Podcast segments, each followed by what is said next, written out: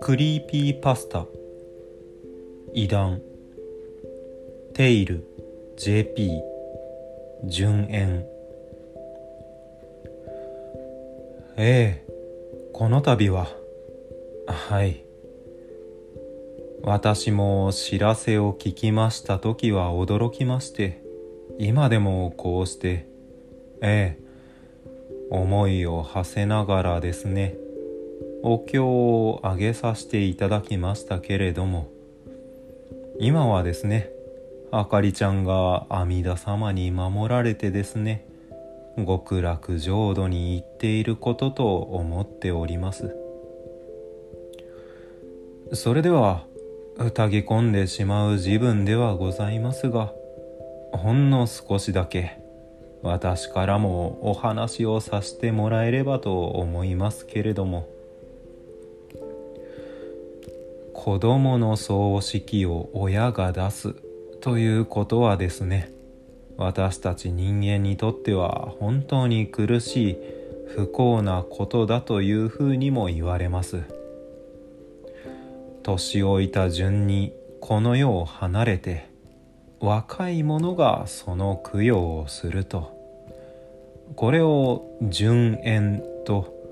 仏教を起源とした言葉でそう呼ぶんでございますが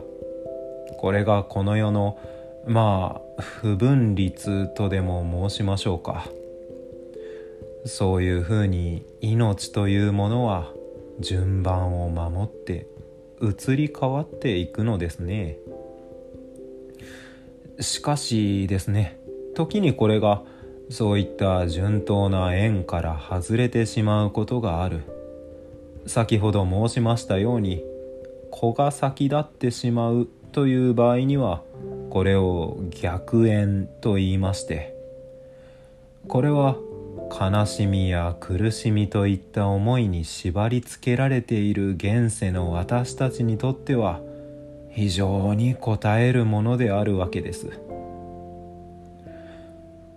この2つの縁はもともと仏様の教えに従って仏縁に入るか否か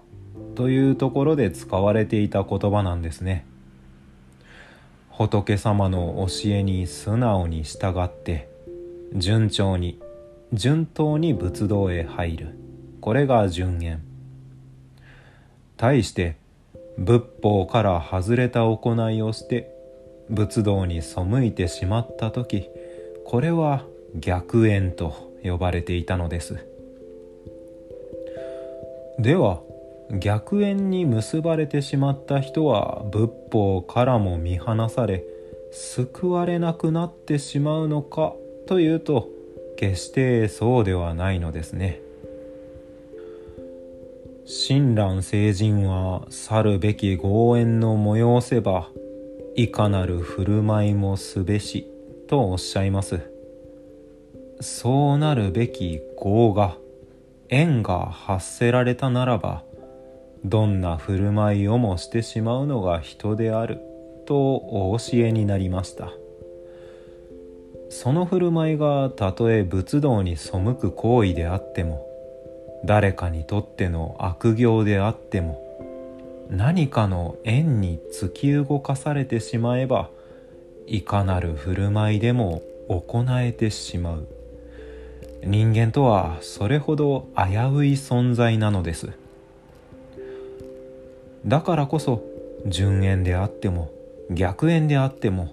必ず見守ってくださる方はいると私は思うのですね。どんな縁に結ばれたとしても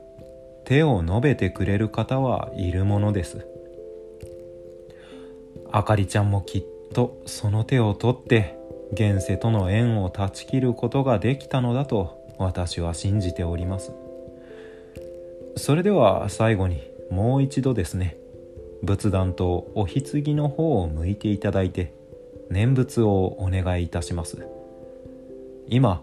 あかりちゃんには聞こえていないかもしれませんが仏様はきっと聞いていらっしゃるはずですので。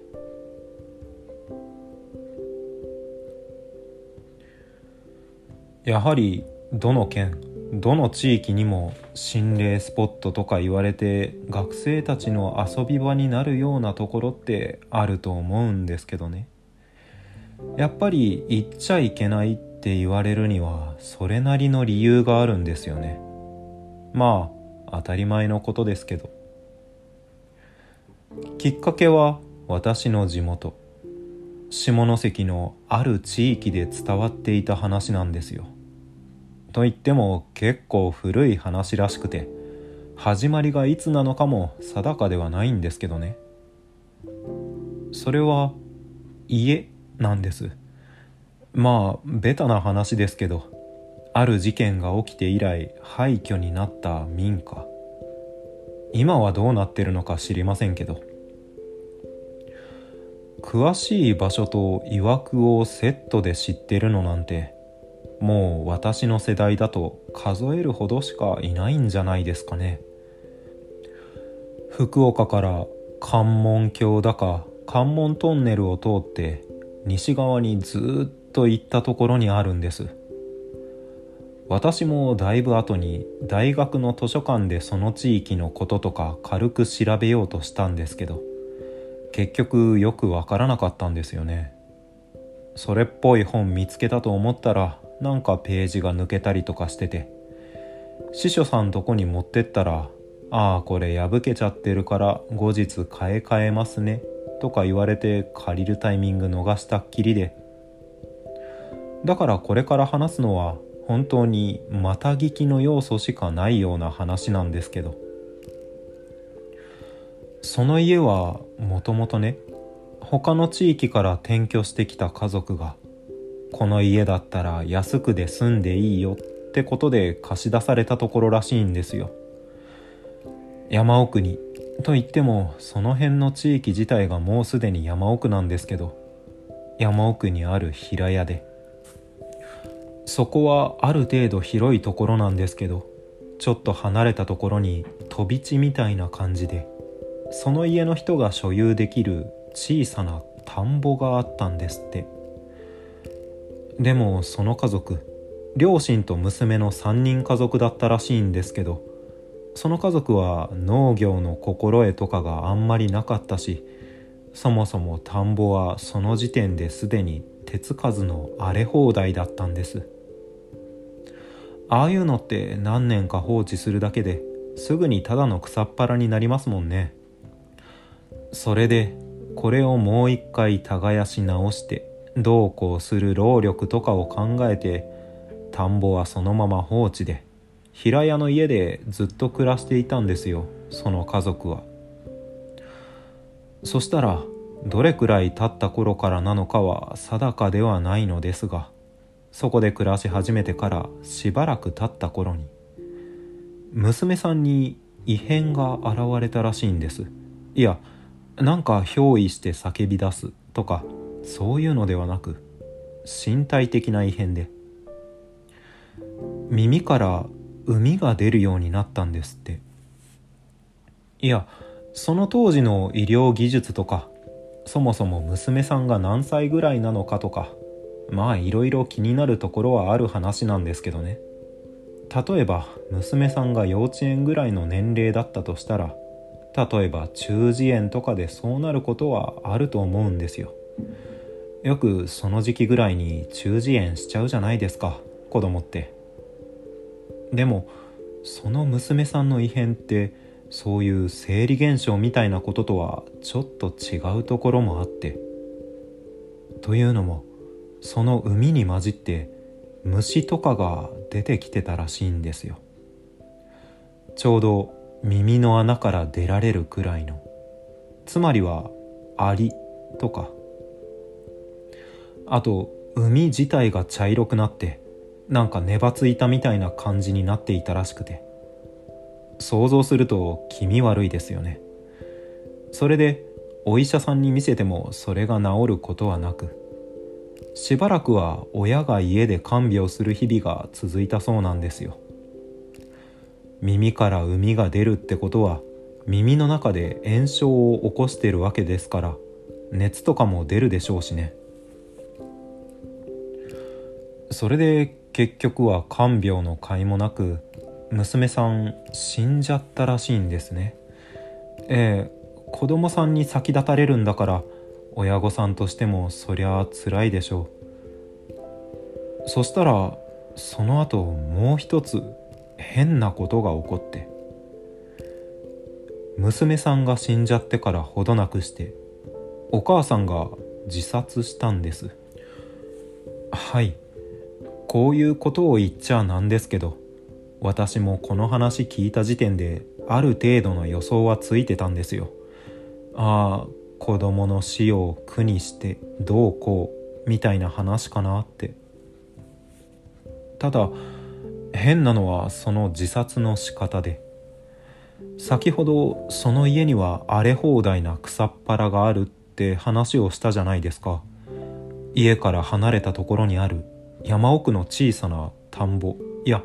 元田んぼですね。お母さんそこで口いっぱいに土を頬張って倒れてたんですって。そんな死に方。しかも自殺の仕方があるのかって思いますよね。でも田んぼにはお母さんの足跡しかなくてあくまでも当時の判断ですけどそれは自殺だと結論付けられたようなんです。そして残った一人お父さんなのですが彼に関しては死体すら見つからなかったらしいんですよね。二人がそういう風に死んじゃって何日か経ってからお父さんも姿を消したんですが家中どこを探してもそして田んぼや周りの山林を分け入っても足跡すら見つからなくて。これで家族全員いなくなっちゃって結局これは恐ろしい家だ災いだということになってその家は取り壊すことすらされずに残っていたのだとそんな話が伝わってるんですよ。そんな家が下関にあってだからそこはやばい心霊スポットなんだと。話す人によっていろいろ細かい違いはあるようなのですがこれがおおよその大枠というか話の最大公約数的なところなんです。ええ私もこの話を聞いた時は当然半信半疑でした。この話をしてくれたのは私が所属してたサークルの先輩なんですけど。例えばまあこれはそういう怪談話のあるあるみたいな部分でもありますけど。そもそも出自すら曖昧な話だっていう触れ込みなのにそこまでディティールがやたら細かく伝わってるとか明らかに不自然じゃないですか。絶対持ってるだろこれって思ったんですよ。でもいろんな人から聞いてみる感じだとどうやらその家が実際にあることとそこに昔住んでた家族が全員妙な末路をたどってることに関しては事実らしいんですよね。でそこに行った人がいたんですって。これは10年くらい前の話で実際その人たちと知り合いだったっていう人も私の周りに何人かいるんですけど当時大学生だった彼らは地元の先輩とかを訪ね回ってその家の場所を突き止めたらしいんですよね。それで免許取り立てのやつに運転を頼んで運転手含めて男3人で車を走らせたんですって。ただ途中から車で行けないような悪路になってそっからは歩かないといけないらしいんです。参道の途中に少し開けたところがあって先には細い山道が続いててそこがちょうど U ターンできるぐらいの広さだったからもう車を止めてそこからは歩きで家まで行こうと。まあ実際に家まで行ったのはそのうち2人だったらしいんですけどね。というのももともとそういうホラー話が好きな大学生2人組が肝試しを兼ねてそこ行こうぜって話を進めていたんですけどいざ行こうとなると2人とも車の免許を持っていなかった。それでキャンプとかドライブの時によく運転係をしてくれる同期をもう一人呼んだ。みたいな経緯で集まったメンバーだったんですよ。その3人って。でその運転手さん普段はガソリン代プラスお酒をいくらか持ってくれば気前よく車を用意してくれるような人だったらしいんですけどやっぱりその家まで行くのは嫌だったようで。夏の肝試しだからそれなりに遅い時間帯の真っ暗な山奥に車を走らせているわけでまあ当然ですよね。運転手さんに関してはもともと怖いのが得意なわけでもなかったようでここからは歩きで家に向かおうって車を止めた段階で運転手さんはもう行かないってなったんですって。ここからはお前たちで行け。俺はここで待ってるからって。でわざわざそこまで運転してくれてたわけだからそれは2人も分かった。じゃあ俺らで行ってくるからって言って。2人は車の先にある参道に入って運転手さんは車の中で待ってるっていう形になったんですよね。肝試しに行く方ももちろん怖いですけど運転手さんも山の中で一人ぼっちなわけだからだいぶ不安ですよねきっと。車の電気をつけてイヤホンはめてウォークマンかなんかでガンガン音量上げてアイドルソングとか聞いてたらしくて。それで2人の方は車を降りてから車が通れないような狭い山道を歩いていったそうなんですよ。真っ暗な中でまあ一応それなりにライトとか虫よけとかの準備はしてたらしいんですけどそういうので紛れる類の怖さじゃないんですよね。ああいう時間帯の山って。だいたい道なりにゆっくり歩いて3分ぐらいで家に着くんだそうです。見かけはもう荒れた古民家という感じで本当に手つかずで朽ちていっているみたいな状態なんですって。窓とかもすでにどっか行ってて正直クモの巣とか床抜けとかに気をつけさえすれば割とすんなり入れそうな感じで。結局今高につながってる窓枠から入って2人はいろいろと家の中を見て回ったらしいんです。中もまあもちろんかなりの荒れ方で家具とかお布団とかもボロボロのまま放置されてて畳の上にも砂ぼこりやら木くずが散乱してる。要はかなり雰囲気があったんですね。でも雰囲気はあったんですけどしばらく家の中を回っても特に何かこの世ならざるものを見るようなことはなかったんですって。まあ肝試しとか廃墟探索に行ったら必ず何か見るなんてことはなくてむしろそんな経験するなんて稀な話ではあるんですけど。今から始まって玄関お風呂トイレ寝室と見て回った時点で特に変わったことはなくて。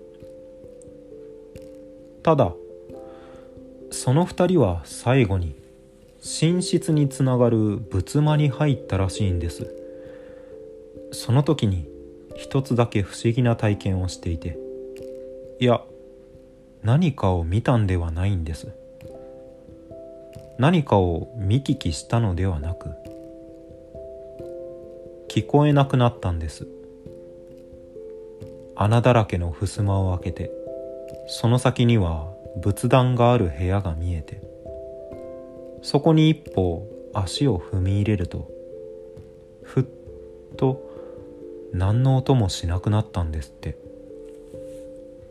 はい。もともとが夜中の廃屋ですからそもそも音という音はそれほどしていなかっただろうと思います。でも夏の山奥なわけですからそれこそ事前に虫よけをしておくぐらいにはいろいろな虫の声がしていたはずですし2人の男子大学生による肝試しともなると怖さを紛らわすためにもなんやかやと話をしながら歩いていたでしょう。それに朽ちた廃屋の中を土足で回っているとなるとジャリジャリとかギシギシとかそんな足音は一層大きく聞こえると思います。そんな中で仏間に入った瞬間に風の音も虫の声も足音も友人の声も聞こえなくなった。びっくりして後ずさって後ずさったことで仏間から出ると音は元通りに聞こえたそうです。だから気のせいだと思って再び入るとまた無音。肝試しをしていた二人両方が同じ経験をされたとのことですので突発的な難聴などの線は考えづらいと私は思っています。さらに不可解なのはそんな静寂の中であっても二人とも自分自身の声は聞こえたそうなんです。自分の声は聞こえるから「おい何なんだよこれ」とか友人に話しかけてみても相手はただ口をパクパクさせるだけで自分が今立てているはずの足音とかもしなくてそのことがとても気持ち悪くて二人は仏間の探索もそこそこに家を飛び出したんですって。今の窓からなのかあるいは玄関を内側から開けたのかその辺りは分かりませんがとにかく車へ戻ろうと。本当はこの後に田んぼを探す予定だったらしいのですが2人ともそれを放り出して一目散に狭い山道をガサガサと戻ったんです。行きは家を探しながらゆっくりと歩いて3分程度ですから来た道を戻るだけの帰り道を歩ききるにはそれほど時間もかからなかったでしょうね。2人が車に着いた時ぼんやりとしたライトの灯った車の運転席では運転手さんがイヤホンをしながら眠っていてでも鍵は開けっぱにしてたらしくて2人はすぐドアを開けて後部座席に乗り込んで「おい起きろ。すぐ帰るぞ」って前の席で持たれてる運転手さんの肩を叩いたんです。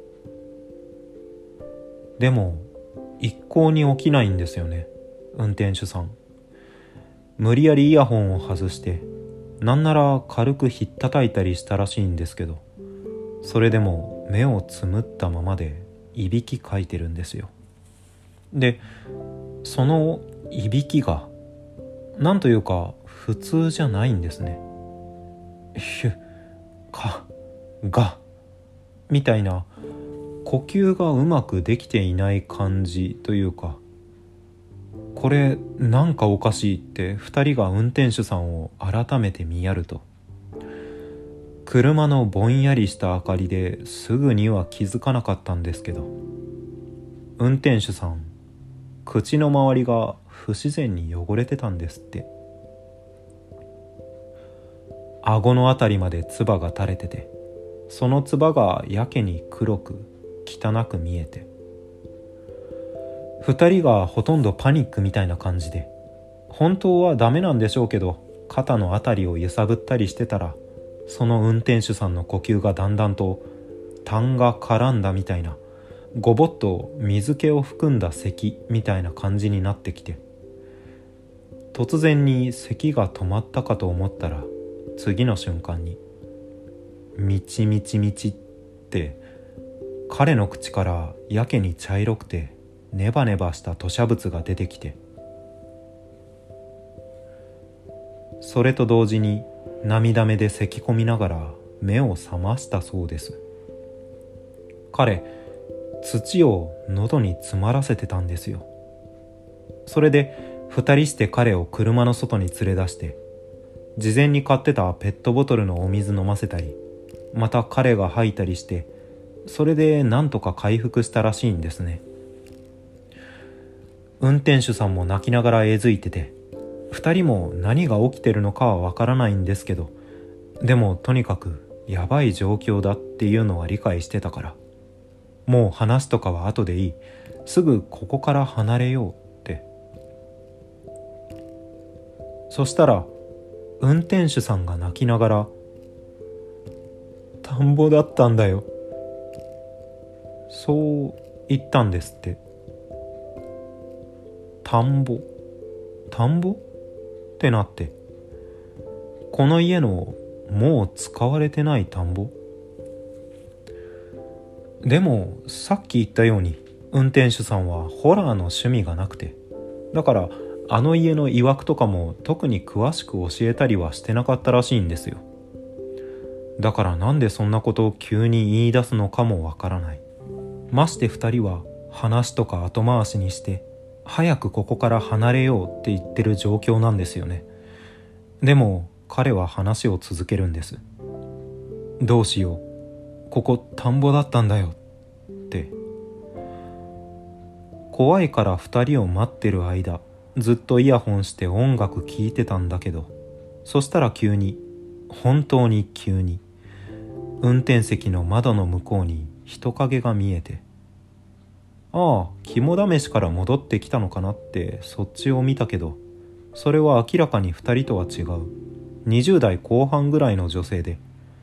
笑顔で。いや怖い笑顔とかじゃなく休日に散歩とか買い物でもしてるみたいな顔でこっちに歩いてきて。もう俺動けなかったんだよ。車の中でただ固まって震えたりすらできなかった。女の人はどんどん近づいてきて窓のすぐ外まで運転席で右向いてる俺の目の前ぐらいのところまで来たところでピタッて止まって笑顔のままゆっくり口を開けてなんか喋り出したんだよ。さっき言ったけど俺ってその時イヤホンで音楽聴いてたから音楽聴いた状態で固まってたからその時も両耳からは場違いなくらいに明るいポップスが流れてきてたんだけどその人が口を開いた瞬間にそれが急にふっと途切れて鐘お寺とかにあるおっきな鐘ってあるだろあれがあれの音が突然両耳で鳴り出したんだよ。ゴーンゴーンって何回も。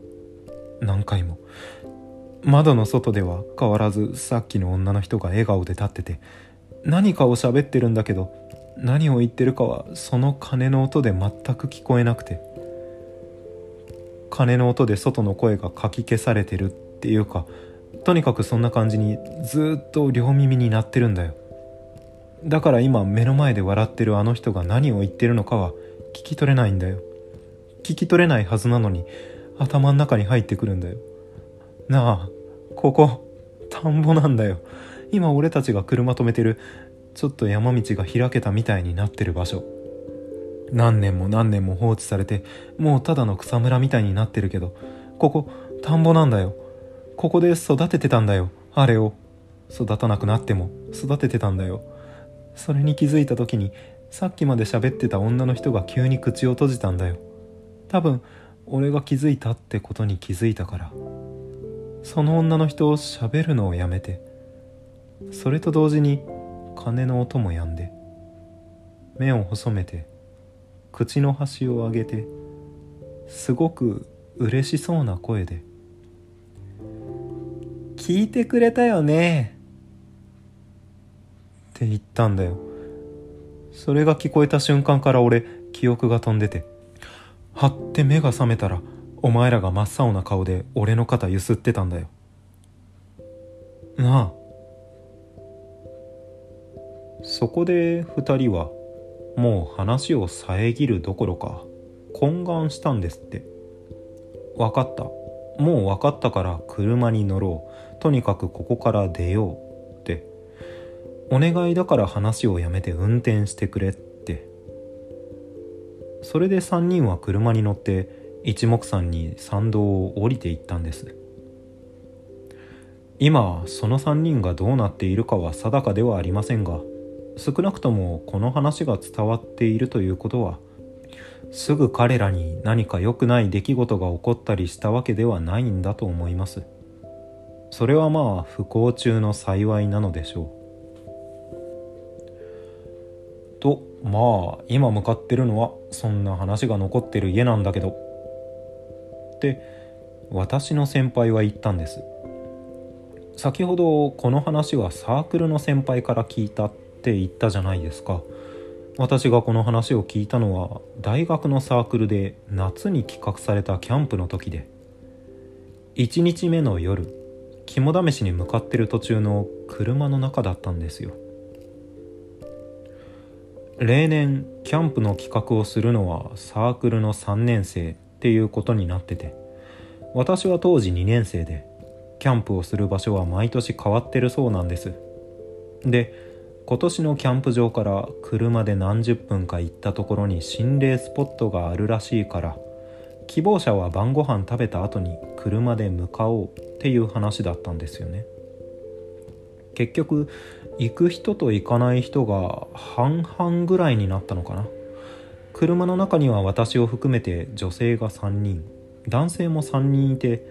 この話をした男性の先輩が今回の肝試しの企画担当だったらしいんですけど彼は助手席に座って道案内をしつつ道中の気分を盛り上げるために何か怖い話でもしてよって話を振られてさっきまでの話を語ったんです。最初はなんか今からする話があまりにも怖かったら耳塞いでてもいいよとかその先輩が言ってて「おいハードル上げすぎだろ」とか後部座席に座っている人が突っ込んだりしててみんなで笑ってるようなそんな雰囲気だったんですけど話が終わった後もうそこにいた全員というかその先輩以外みんな押し黙っちゃって車の中すごい空気になってたんですよ。いやもちろんわざわざ行きますって手挙げてまで肝試しに参加してる以上全員多かれ少なかれ怖いもの見たさみたいなものは持ってるわけなんですけど。そんな本当にヤバそうなところに連れてかれるとは思ってないじゃないですかさすがに。後で聞いたんですけどそのキャンプの肝試しっていつもはなんか適当な山道とかを即席の男女ペアで回って風の音が怖いのなんのみたいな話でキャーキャー言うような催しだったらしいんですよ。だからそんな本当の本当の場所に行くなんて他の先輩たちも思ってなかったんですって。それでなんとか場を持たせようとしたんでしょうね。さっきまで道案内を受けてた運転席の先輩が「ははは」ってはためにもわかる作り笑いをして「いやいやおそんなお前いくら怖がらせたいからって力入れすぎだろ。張り切りすぎだよ」みたいなことを言ったんです。いやあの子に比べたら全然だよ。彼はいつもの調子で笑いながらそう言っていてあもうこれ以上はダメだと思いました。理由も分かりませんけどもうこれ以上この話をしたらいけない。ましてそこへ行くなんてもってのほかだって。それで私はとっさに右隣に座っていた女性の先輩に「すいません私ちょっと気分が悪くて」って言ったんです。そしたらその方も多分同じようなことを思ってたんでしょうね。起点を聞かせてくれて「ねえちょっとこの子気分悪いって言ってるから一旦車止めよう。一旦戻ってお水かなんか買いに行こう」って言ってくれたんです。車はもうその時点でおそらくその家が建っているのであろう山の麓ぐらいまで来ていて人通りはおろか街灯すらもほとんどありませんでした。それで車にいた他の先輩とか同期の人たちもみんなその申し出に賛成してくれて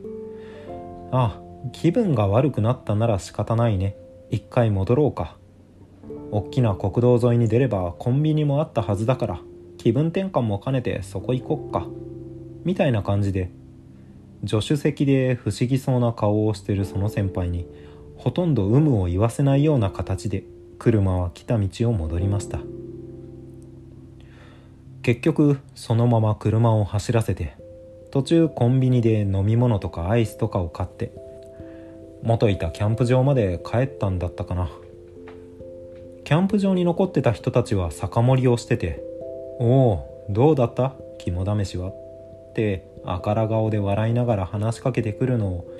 曖昧に笑いながらやり過ごしました。不思議なのはあの先輩今回の肝試しを企画した先輩が特に何も言ってこなかったことなんです。半ば強引に肝試しが取り留められた時もキャンプ場に戻る道中も戻ってきた後もなんか意に介してないっていうかいつも通りの先輩だったんですよ。ほらもしこれが何かそういう趣向のホラー映画とか小説だったとしたら「どうしてだよ一緒に家まで行こうよ」ってしつこく勧めてきたりしそうじゃないですか。でも彼はそういうのが全くなくて車の中でもどうにかして場の空気を盛り上げようとしてる他の先輩たちの笑い話に相づちを打って笑っていて戻ってきてからも普段通りにお酒持ってキャンプ場に残ってた人たちと雑談したり七輪片付けたりしてるんですよ。それが逆に不気味で私はというかあの車に一緒に乗ってた人たちはその後もなんとなく彼を避けているような感じでした。それでまたしばらくはサークルのみんなでだべってたんですがさすがに夜も更けていたのでもうこれ以降は各自の自由行動にしようとなったんですね。眠たい人はテントで寝ていいしまだ飲みたい喋りたいって人はそれでいいしって感じで。で私は正直さっきの精神的な疲れとかもあってすぐテント戻って寝ちゃったんですよ。ギリギリ日付が変わってないくらいの時間帯でした。テントは男女別々になっててちょっと離れたところにあったんですけど女子の人数分並べられた寝袋の一つに入ってモバイル充電器にスマホをつないで目をつむってそれからの記憶がほとんどないので割と早くに寝入ったんだと思います。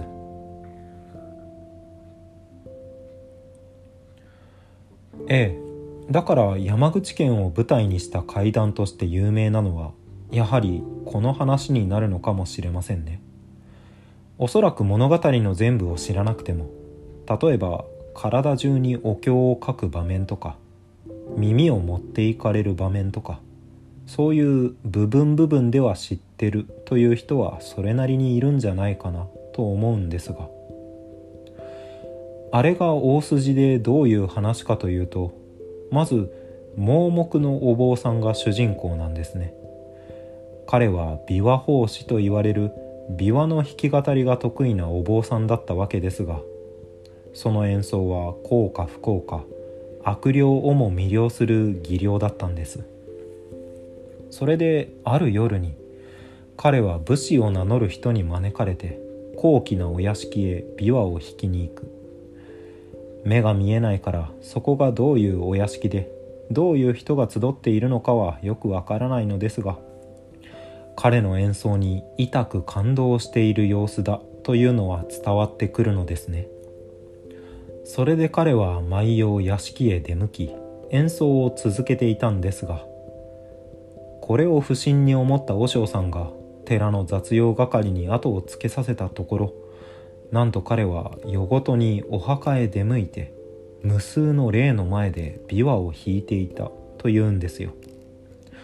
これは大変だ。このままでは彼が霊に取り殺されてしまうということで和尚さんや見習いのお坊さんなんかが総出で彼の全身にお経を書いたんです。いわくお経が書かれてあるところは怨霊に見えないからと。後の展開は有名ですよね。また夜になって彼が一人で自室に座っているといつものように武士というか武士の怨霊が彼のもとを訪ねてくる。しかしお経を書いているから武士には彼の姿が見えない。見えないのだけれど耳だけは見える。そう耳にお経を書き忘れていたんです。暗闇の中で彼の耳だけが見えていて。姿が見えないのならばせめて耳だけでもと武士は彼の耳をもぎ取っていったんです。そして明け方に和尚さんは彼が耳耳があったところから血を流して倒れているのを見つける。一部始終を聞いた和尚さんは泣いてその比例を詫びたそうです。やがて方々のお医者さんが治療にあたってまあ耳はなくなってしまったにしても傷自体は癒えて彼の怪我は回復しました。この逸話は広く知れ渡り多くの人が多額の報酬を携えて彼の琵琶を聞きに来るようになって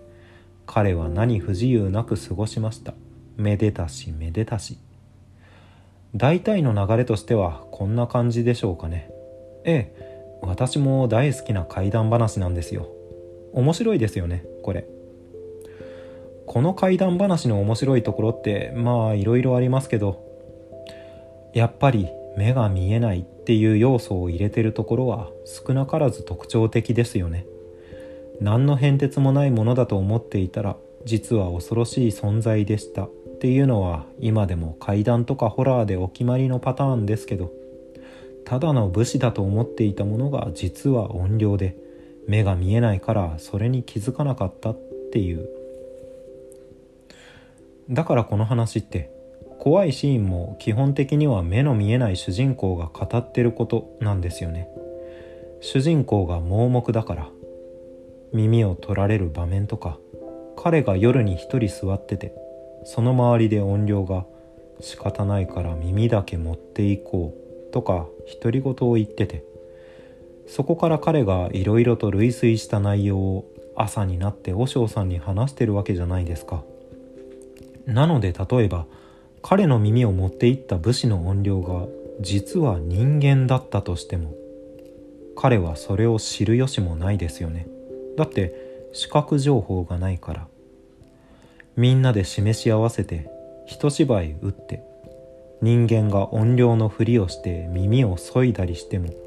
少なくとも本人に気づかれることはない。いやあの話がそうだって言ってるんじゃないですよ。抜け落ちた情報を間違った情報で埋め合わせるのはそれだけ簡単だっていうことです。俺実はお前に金貸してたんだよって記憶喪失の人に詰め寄るみたいにありもしない景色を盲目の人に教えたり言ってもいない約束を牢の人に伝えるなんてことはちょっと悪意があればいや悪意がなくても誰にだってできることなんですよ。多分。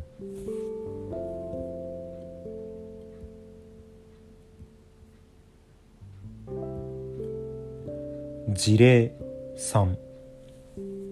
山口県豊浦郡の耳ふたぎ。耳ふたぎ耳ふたげと呼ばれる民間呪術は中国地方に限らず広い地域に伝わっているがその多くは死に際しての清め厄払いとしての意味付けがなされている。同じ村同じ地域に住む者が死んだ時には餅や団子を作りそれを耳ふたぎ餅耳ふたぎ団子などと称しその団子を用いて自身の耳を塞ぐ。地域によって移動はあるがこの時には読経や唱え事を行う場合が多くそのため耳ふたぎ自体が死者の汚れや意味を払い落とすために行われる呪法の一種として捉えられていたのだとも解釈できる。事実耳ふたぎに際して唱えられる呪言としては「ええこと聞け悪いこと聞くな」というものが広く伝わっているがこれは耳を塞ぐことによって悪いこと。すなわち死の知らせや汚れを耳に入れないようにするまじないであると考えるのが自然であろう。例えば葬儀を開始するにあたっての合図として寺の鐘が10回鳴らされる時守衛省の時に近隣の家々に住む人々が耳を塞ぐという観光の残る地域が複数存在するがこの習俗も多くは耳塞ぎの類型として考えられる。しかし本校で紹介する山口県の西方豊浦郡に伝わる耳ふたぎの風習はそれらと性質を意にしている。まず大きな違いとして豊浦郡の耳ふたぎは死者が火葬される前すなわち通夜の席において死者に対して行われる。すなわち死者と同じ地域に住む者たちが自らの耳を塞ぐのではなく彼らの手によって仏前の布団に寝かされた死者の耳が塞がれるのである。この地においても餅を死者の耳に詰める際には「ええこと聞け悪いこと聞くな」の呪文が唱えられるがこれは今から彼岸へ旅立つ死者にとっては聖者の悲嘆や未練とは悪いことであるためだと説明されている。さらに耳ふたぎに使うもち米は特別にしつらえられた田畑で育てられておりそれは通常の米などを育てる畑とは離れたところに作られる。耳ふたぎが死の汚れを防ぐための風習であるためか多くの場合でこの田畑は忌避されておりもち米の栽培や管理も限られた人員によって行われていたという。ここで栽培される米はほとんど食用として用いられることを想定していないため基本的には不毛な土地や田畑としての開墾に向いていない土地が栽培に割り当てら。ああ純円の願掛けですか。はいはい。知ってますよ。この地域だと結構有名ですね。両親も祖父母も経験したって言ってました。両親が子供の時にはすでに昔から続いてるみたいだからとりあえずやっておこうみたいな。田舎の伝統行事にありがちなモチベーションになってたらしいのでまあだいぶ歴史はあるんでしょうね。ええ別に儀式というほど大行なものではないですよ。もし何か土着の怖い飲酒みたいなのを想定していたら申し訳ないですけど。儀式っていうかなんだろう。感覚としては足腰が強くなるようにって1歳の誕生日にお餅を踏ませたり赤ん坊の前にそろばんとか筆とかを置いてこの子は真っ先にそろばんを取ったから将来は商売上手になるぞっていうような本当に願掛けみたいな感じですよ。それは2人1組親子でやる風習なんですけどいえ特に誕生日になったらやるとか生後100日のお祝いだとかそんな明確な日取りは決まっていなかったです。もともとは厳格な決まりがあったのかもしれませんけど少なくとも私たちの世代には伝わっていないですね。なんか幼稚園から小学校に上がるか上がらないかぐらいの時にそろそろやっておくかみたいな感じでやり始めるんですよ。親がですね母親でも父親でもいいんですけど子供の両耳を両手で塞ぐんですよ。そうして耳を塞いだ状態つまり子供には聞こえていない状態で縁起のいいことを言うんです。例えばこの子は将来出世するとか大病を患わないとか。でも耳は塞がれてるわけだから親が言ってることは聞こえないじゃないかって思いますよね。ただそこがこの風習の肝みたいなところで簡単に言うとそこで耳を塞がれた子供が親の言ってることを当てられれば親の言った内容が成就するよっていう願掛けなんです。つまり耳を塞いでも聞こえてくるってことはそこには神秘的な力が働いていると考えてそこで伝えられた内容はいわばお告げみたいなもので神様仏様がどうしても伝えたいことなんだって解釈していたらしいんですよ。だから例えば耳が聞こえない状態でもこの子は将来出世するって聞こえたんならそれは神様仏様がどうしても伝えたいお告げみたいなものだからきっと叶うだろうと。そういう占いっていうか願掛けなんですよね。でこの願掛けのことをここら一帯では順縁って言うんです。確かもともとは仏教用語で仏様の導きに従って良い将来を迎えるみたいな意味らしいんですけどね。ただまあもちろん耳を塞がれてるのに言ってることがわかるなんてそんな芸当ができる人はそういませんよね。だから普通は失敗続きなはずでだったら風習として成立しないじゃないかって話なんですけどその辺もだいぶ形骸化簡略化されていてこう耳を塞いで子供に向かって話しかけるわけですよ。例えば子供の長寿を願った親が順延に臨んだとしてその人が子供の耳塞いで「お前は将来長生きする」って言ったとします。そしたら事前に紙とかで同じ内容を書いておいてそれを子供に見せておくんです。その状態で順延をして親が言い終わったら耳から手を離してさっきお父さんお母さんは何て言ってたかって聞くんですね。そしたら子供はまあさっきも言った通り小学校行ってるか行ってないかぐらいの年齢のことが多いんですが台本を見て それで受け答えをすると。そういう風な大人たちの意向を汲み取ってくれるお利口な子だったらいいですけどまあ大抵は耳塞がれた時点で機嫌損ねちゃったり髪を見せてもポカーンとしてたりするんですよね。ただ結局は形骸化した風習なのでそうやって長生きするみたいな顔を見せつつ四苦八苦してる親の様子とか僕お菓子食べたいみたいに第一声で言っちゃう子供を見てみんなで顔をほころばせるような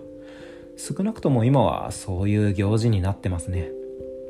まあ耳は塞がってるけど音は聞こえるなんて状況はそうそうないですからね。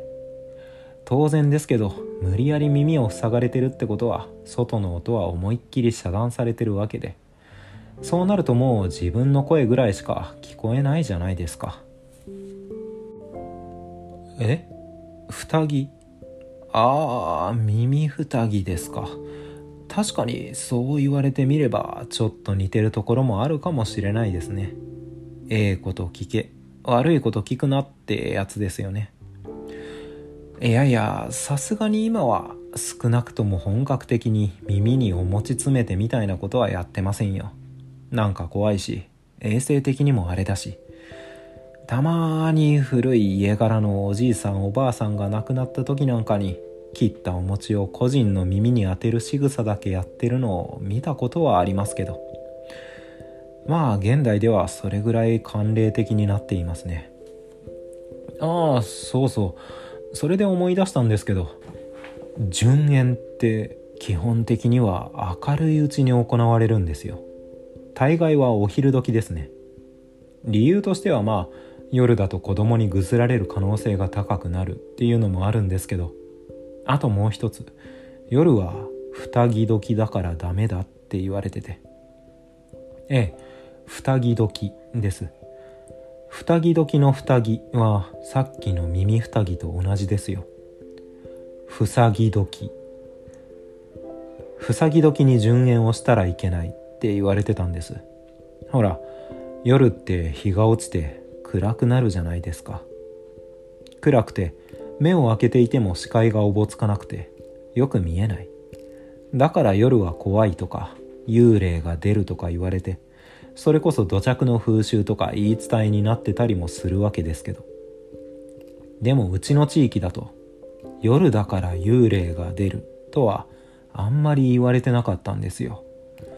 むしろ逆。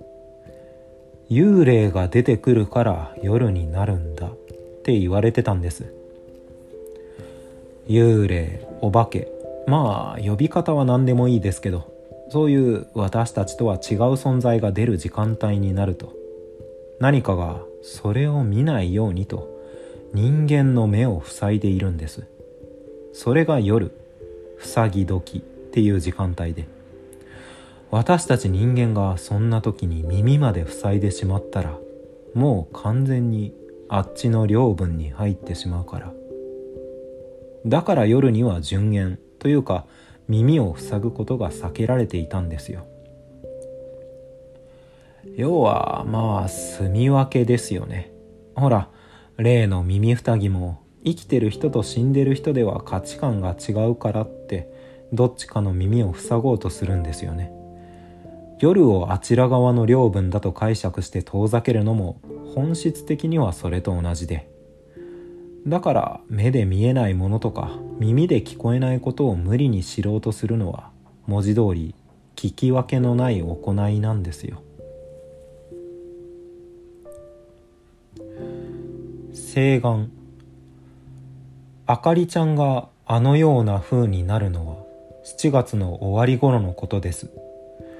そこに餅はもうないと何度言っても夜になるとあそこへ行って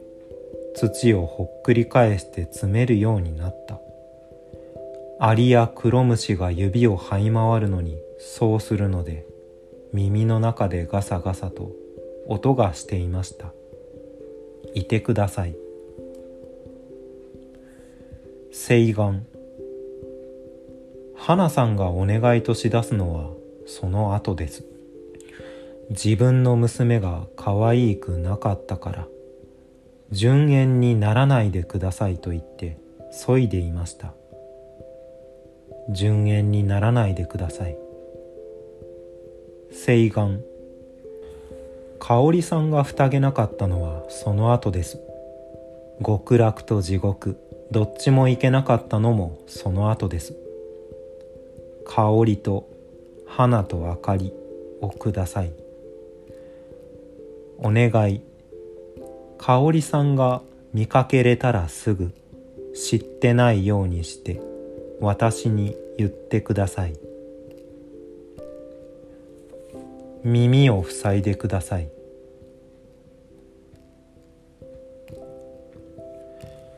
それでキャンプ用テントに戻ってすぐに寝て起きたら朝で携帯を見たら8時過ぎでした。だからたっぷり8時間ぐらいは熟睡してたんだと思います。周りを見るまでもなく私以外は全員まだ寝ててテントの外では鳥が鳴いて葉っぱがザリザリ揺れてとても静かでした。プライベートでも日付が変わる前に寝ることはあんまりないし元来枕が変わっても熟睡できるタイプだったので割とすっきり目が覚めたんですよ。でちょっとトイレ行きたくなって寝袋から出たんですね。寝息を立ててるみんなを起こさないようにそーっと寝袋から出て靴を履いて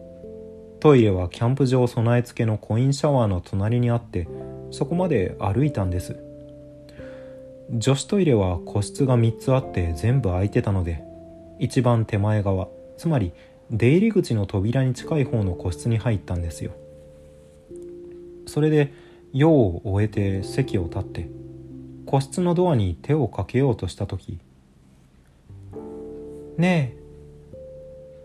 個室の向こうから声がしたんです。正確に言えばトイレの出入り口の辺りから。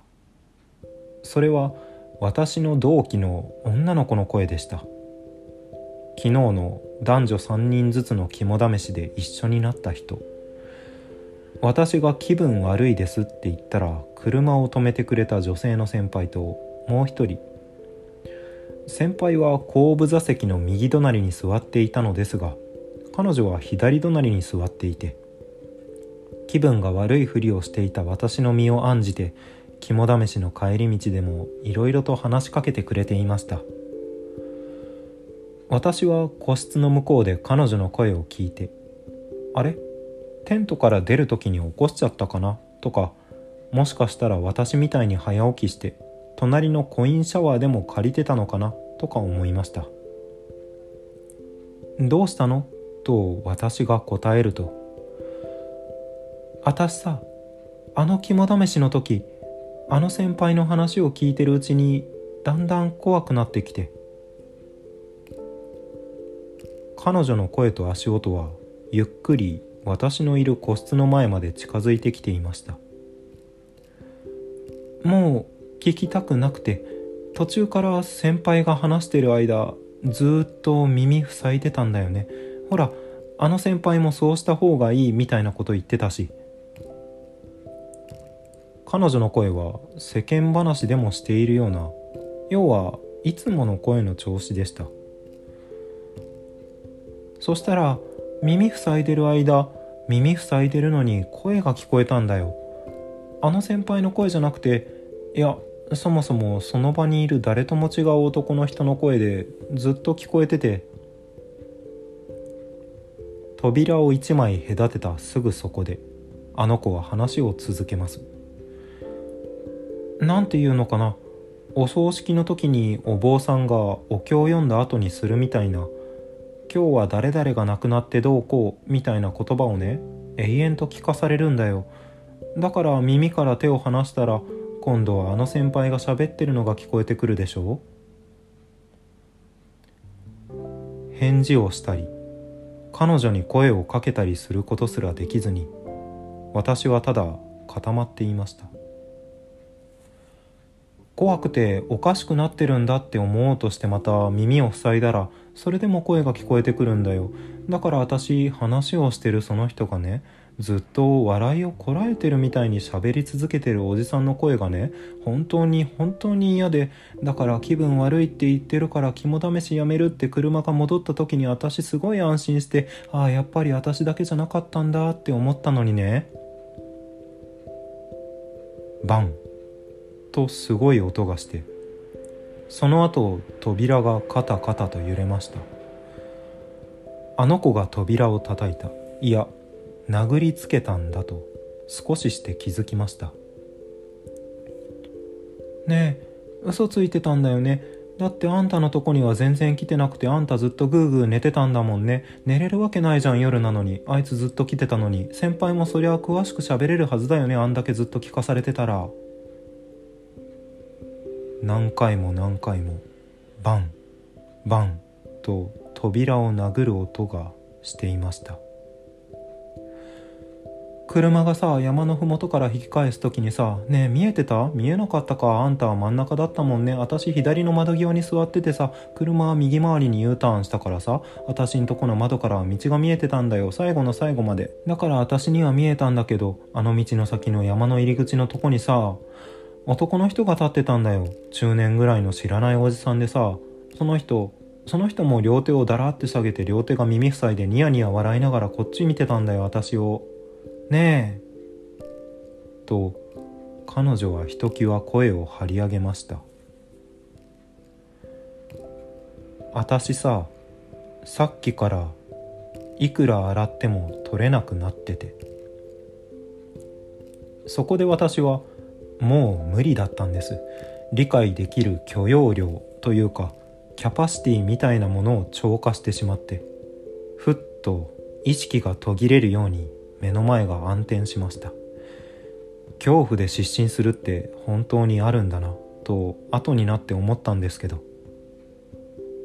次に目が覚めた時私はまだ個室の中にいて下ろした便器の蓋の上に座ったような状態になっていました。外からの音とかはしなかったから恐る恐るドアを開けたら案の定私以外には誰もいなくて。でも個室から出てドアの外側を見たら私の目の高さぐらいのところに乾いた泥みたいなのがこびりついていました。テントから戻ったらだいたい午前9時過ぎ。つまり私がテントを出てからだいたい1時間ぐらい経っていてちらほら起きている人も出てきていました。ええあの先輩もあの同級生の女の子も特に変わった様子もなくていつも通りに談笑していましたよ。みんな二日酔いだ頭痛いとか言いながらテントとかの後片付けをしてていつも通りのサークルの雰囲気でした。結局10時半ぐらいに解散になって各自が行きで乗ってきた車とかバイクに乗って帰宅することになりました。78人ぐらい乗れるような車を持ってる人たちが荷物の運搬係をしてくれていて免許持ってない人とか車出すのが面倒な人は各自ガソリン代を払ってそれに同乗するって形式で。私は免許持ってなかったのでその車に乗せてもらっていたんですよ。さあ帰ろうってなって私たちのサークルの車とかバイクが何台か連なってお昼前の道路を走っていきました。まあキャンプ場の道のりからして大学近辺の市街地に出るまでは基本的に同じ道を通ることになるんですよ。ただその帰り道でまだ市街地に出てすらいないのに1台だけが違う道にそれました。あの時助手席に乗っていた先輩が乗っているバイクだけ。明らかに街からは遠ざかるルートにそれていってて。それあの家に行く道順なんですよ。正直そのことに触れるのも嫌だった。怖かったんですけどでも明らかにダメですよね。そんなことが起こったら。絶対に先輩の家は。というか今も人が生活しているような人家ってあの道の先にはないんですよ。それくらい人気のない参道を進むんですよ。あの家に行く時には。しかもなのにみんな何にも気にしていないような雰囲気で雑談してて。その車に乗ってる人の中には肝試しに参加してた人も参加してなかった人もいたんですけど仮に昨日のことを知らないとしても先輩の行動を不思議には思うはずなのに。なんでわざわざあの道を行くんだろうとかトイレ休憩かな？とかそのくらいの会話はあっていいじゃないですか。なのにみんな気にも留めてなかったんです。だから私は同情してた人たちに声をかけました。最初は声がかすれて楽しそうに喋ってるみんなに聞こえなくてもう一回「あの」って声を出したら今度は場違いなほどに大きな声が出てしまって車の中が一気に静かになってみんな不思議そうに私の方を見てて私は「あのすいません」って話しかけました。先輩あの先輩大丈夫なんですか？あの道家家が違うから昼下がりの道路を走る音だけが響く車の中で情けないくらいに震えた私の声だけが聞こえていました。彼らはきょとんとした顔で私の話を聞いていましたがやがてお互いに顔を見合わせてふっと軽く吹き出すようにしてどっちが違うかもわかんないのにね。そう言って笑いました。結局その出来事をきっかけにして私はそのサークルを辞めました。もう聞きたくもない。